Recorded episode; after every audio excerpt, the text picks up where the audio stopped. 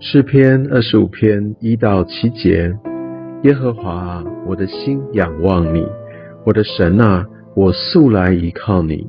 求你不要叫我羞愧，不要叫我的仇敌向我夸胜。凡等候你的，必不羞愧；唯有那无故行奸诈的，必要羞愧。耶和华，求你将你的道指示我。将你的道路教训我，求你以你的真理引导我，教训我，因为你是救我的神，我终日等候你。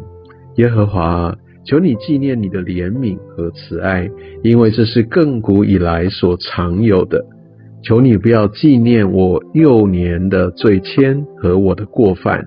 耶和华，求你因你的恩惠，按你的慈爱纪念我。我们的所行所为，我们的价值观，按照真理而行的话，其实，在世人的眼中，常常是非常愚昧的、不可思议的。怎么可能在关系、在情感、在呃婚姻当中是要这样的贞洁？怎么可能在职场上面要这样的公义，完全不做这些呃为了自己利益？来来求得自己益处的事呢？怎么可能会是要摆上呃自己的呃生活、自己的优先啊这些为自己的考量而去服侍他人呢？但是在这个经文当中，我们可以看到大卫他非常清楚抓住，他不只是自己要来行出上帝的道，但他也更明白，如果不是上帝来帮助他。他根本没有办法靠着自己的力量来抵挡这些敌人或者世界来的嘲讽，他需要上帝亲自的带领他。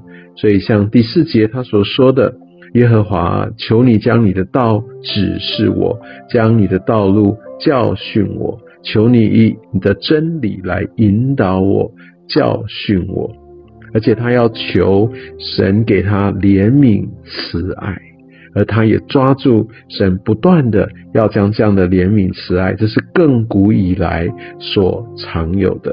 他也求上帝不要纪念他的罪，赐给他恩惠，赐给他怜悯，用他的慈爱来对待他，来纪念他。而他知道，他要明白，在上帝的真道当中，他必须坚持。他说：“我等候，我等候，因为凡等候你的，必不羞愧。只有那个无故行奸诈的，那个以为自己是聪明的，而去行诡诈的这些，他才会得着真正的羞愧。”所以，这世人对呃基督徒有些时候的一些的嘲讽，其实我们也会承受很大的压力，甚至我们就觉得我们不需要这样吧，这么辛苦还会被人嘲笑。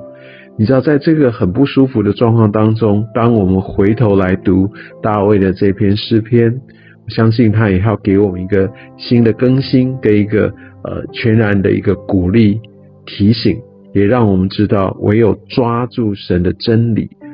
这样的话才不会陷入羞愧，所以我们要求神来带领我们。主啊，我真的恳求你来保守我的心，也让我抓住啊你的真理，能够抓住你对我的慈爱。我需要你来引导我走在这生命的正道当中。主啊，我等候你，谢谢你来带领我前面的脚步。奉耶稣的名，阿门。